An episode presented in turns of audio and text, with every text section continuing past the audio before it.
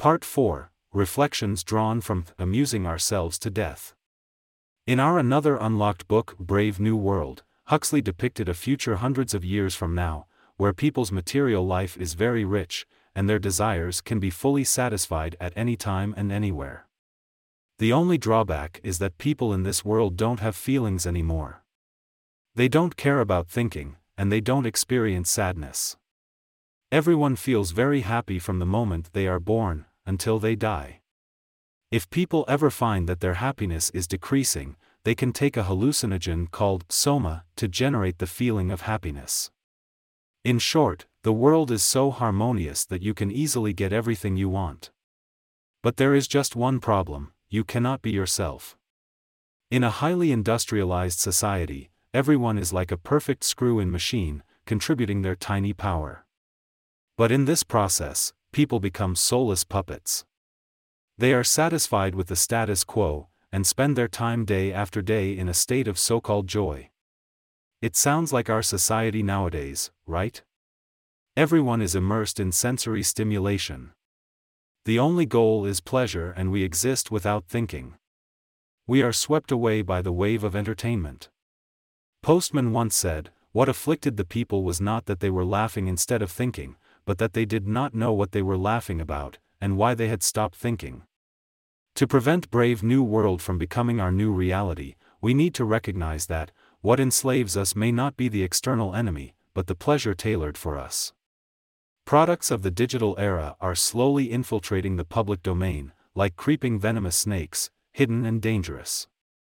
Our most important task is to realize how the media has changed our ability to conceptualize the world around us.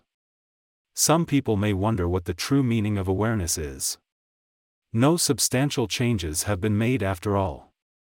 To answer this question, let's hear a story. During World War II, the U.S. military launched a large scale strategic bombing, which targeted German and Japanese fascists. Thousands of bombers took off every day, but they had often suffered heavy losses by the time they returned. The U.S. military was very worried about this. If they wanted to reduce the number of losses, they needed to add bulletproof steel plates to the plane. However, adding bulletproof steel plates to the entire plane would increase the overall weight of the plane, and seriously affect its functionality.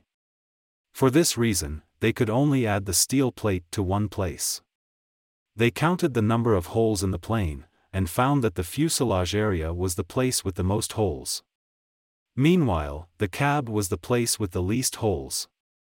Obviously, they made the decision to add bulletproof steel plates to the fuselages.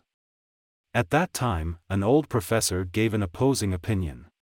He said, steel plates should be added to the cabs. People questioned whether the professor was confused, and hesitated to follow his suggestion. Then, the old professor convinced everyone using one sentence. He said, The planes you could see are all those flown back by the pilots.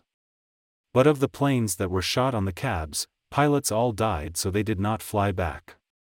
They immediately began to implement the old professor's suggestions, nailing the steel plates to the cab. From then on, nearly 40% more planes returned compared to the previous missions. This story shows the power of awareness. It is through the power of awareness that we can continue to approach the truth infinitely, and make the right choices.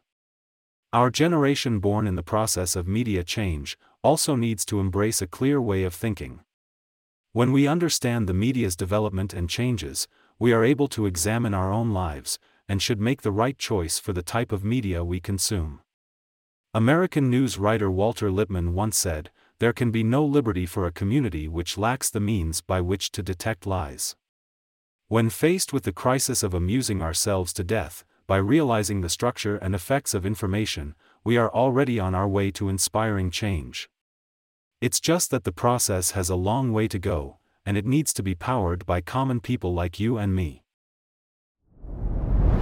Dir hat dieser Podcast gefallen? Dann klicke jetzt auf Abonnieren und empfehle ihn weiter. Bleib immer auf dem Laufenden und folge uns bei Twitter, Instagram und Facebook. Mehr Podcasts findest du auf meinpodcast.de.